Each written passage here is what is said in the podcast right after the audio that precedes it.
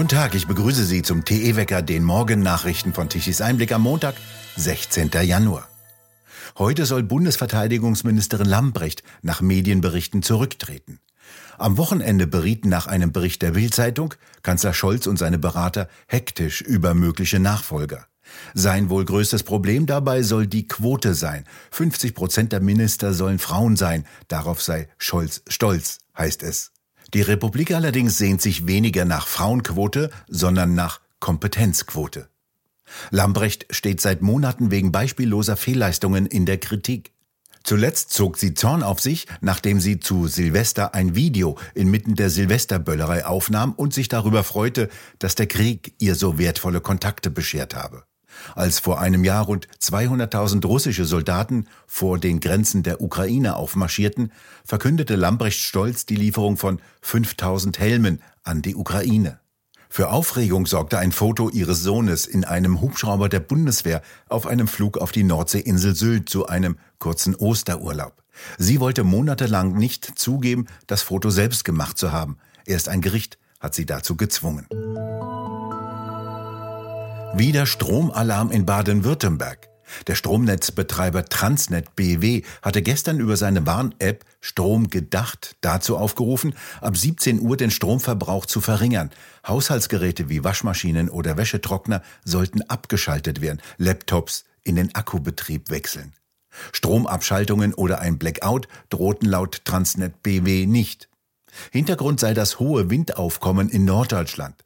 Die Übertragungskapazität nach Süden reiche nicht aus und daher sei ein Eingriff in die Stromerzeugung notwendig, um Engpässe zu vermeiden.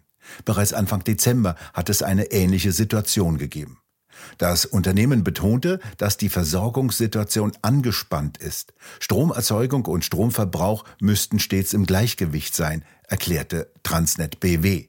Dieses Gleichgewicht sei notwendig für den sicheren und stabilen Betrieb des Stromnetzes. Doch der zunehmende Anteil wetterabhängiger Energien bei der Stromerzeugung wie Wind- oder Solarenergie sowie aktuelle geopolitische Entwicklungen stellten die Sicherung der Stromversorgung vor Herausforderungen. Das war bereits der zweite Aufruf innerhalb weniger Wochen. Bereits am 7. Dezember hatte die Stromwarn-App eine angespannte Situation im Stromnetz vermeldet. Diese Stromwarnung ist ein weiteres Alarmsignal, in welch kritische Situation grüne Energiewender Deutschland gebracht haben. Strom wird knapp und teuer, Abschaltungen drohen. Die Räumung der Ortschaft Lützerath ist laut Polizeiangaben abgeschlossen. Seit Mittwoch seien mehr als 70 Beamte bei ihrem Einsatz verletzt worden. Am Samstag hatten nach unterschiedlichen Angaben zwischen 15 und 35.000 Menschen gegen die Räumung protestiert. Ein Großteil der Demonstranten war später von der offiziellen Route abgewichen und hatte sich in der Nähe der abgesperrten Ortschaft Lützerath Kämpfe mit der Polizei geliefert. Erst am Abend beruhigte sich die Lage. Bis auf zwei Personen in einem Tunnelsystem seien keine weiteren Aktivisten mehr in der Ortslage, teilten die Behörden am Sonntag mit. Für die Verbliebenen sieht sich die Polizei nicht mehr zuständig. Die Grünen haben seit den Auseinandersetzungen um Lützerath in der Wählergunst verloren. Im Sonntagstrend, den das Meinungsforschungsinstitut INSA wöchentlich für Bild am Sonntag erhebt, kommen die Grünen in dieser Woche auf 17 Prozent. Das ist ein Prozentpunkt weniger als in der Vorwoche. Stärkste Kraft bleiben weiterhin CDU, CSU mit unveränderten 27 Prozent. Die SPD bleibt bei 20 Prozent, die FDP kann einen Punkt zulegen und kommt auf 8 Prozent. Die AfD liegt weiterhin bei 15 Prozent, die Linke bei 5 Prozent. Der kanadische Energiekonzern Vermilion will nach eigenen Angaben ab Ende 2024 Erdgasfelder in der Lüneburger Heide erschließen. An zwei bereits bestehenden, bisher aber nicht in Betrieb genommenen Bohrlöchern in den Heidekreisgemeinden Wietzendorf und Bad Fallingbostel soll heimisches Erdgas gefördert werden. Nach Angaben des Unternehmens könnten mit den erwarteten Fördermengen insgesamt 160.000 Haushalte über Jahre hinaus mit Erdgas versorgt werden. Das Gas könne laut Aussagen von Jürgen Rückheim, dem Deutschlandchef von Vermilien, gefördert werden, ohne dass eine hydraulische Stimulation notwendig sei, gemeinhin als Fracking bezeichnet. Niedersachsens Wirtschaftsminister Olaf Lies von der SPD will den Projekten zustimmen. Die Grünen in Niedersachsen lehnen die Bohrpläne ab. Wie die niedersächsische Vorsitzende der Grünen, Anne Kura, gegenüber der Welt sagte, sei es grünes Ziel, so schnell wie möglich aus der Förderung fossiler Energien auszusteigen. Am 24. Januar will das kanadische Unternehmen bei einer Informationsveranstaltung in Walsrode das Projekt weiter vorstellen. 2700 Personen aus 130 Ländern werden ab heute im schweizerischen Davos zur jährlichen Tagung des Weltwirtschaftsforums erwartet. Viele fliegen meist mit privaten Jets CO2 produzierend an. Die Flugplätze in der Umgebung sind überfüllt. Motto des diesjährigen Treffens Zusammenarbeit in einer fragmentierten Welt.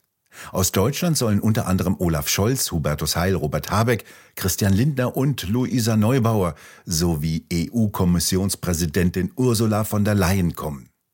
Der Chef von Tesla, dem Raumfahrtkonzern SpaceX und Twitter, Elon Musk, hat bereits abgesagt und begründete wörtlich, scheiß langweilig.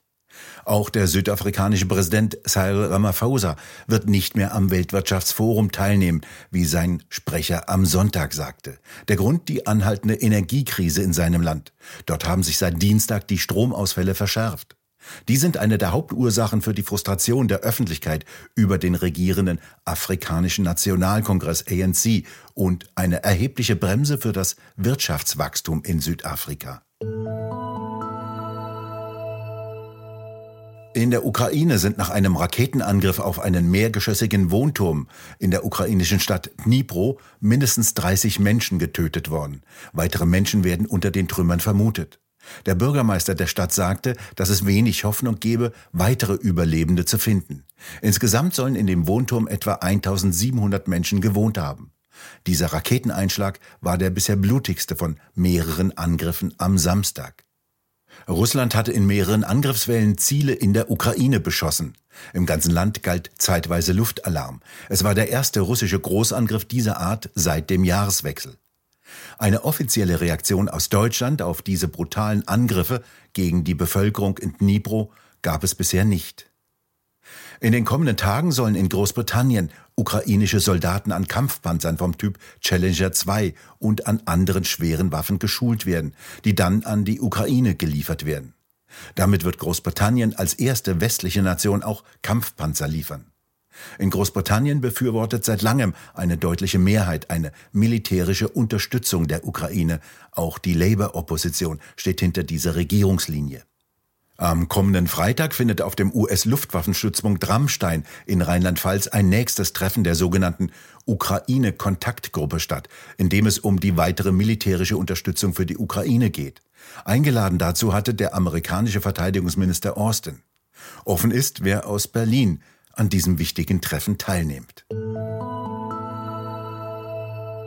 Für Kalifornien rief US-Präsident Biden den Katastrophenfall aus. So können Bundesmittel für Wiederaufbau und nicht versicherte Schäden freigegeben werden, wie das Weiße Haus in Washington am Wochenende mitteilte.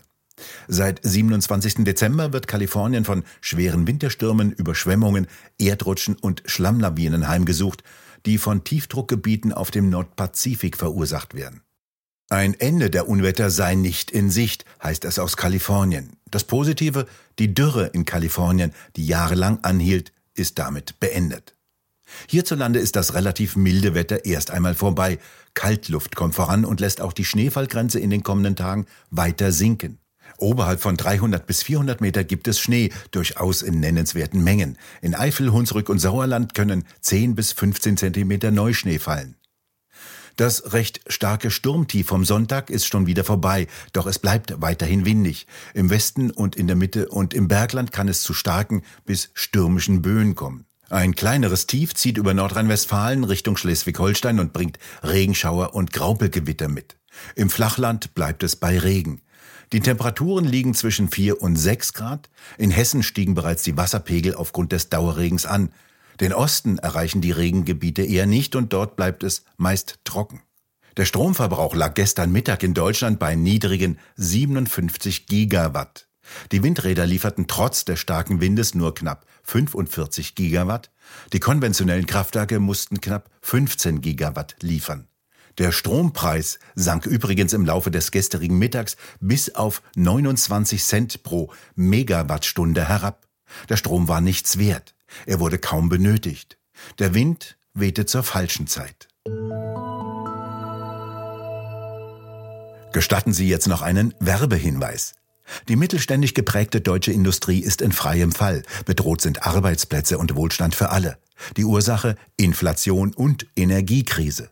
Dazu veranstalten die gemeinnützige Akademie Bergstraße in Seeheim-Jugenheim und die Initiative Rettet unsere Industrie eine Tagung.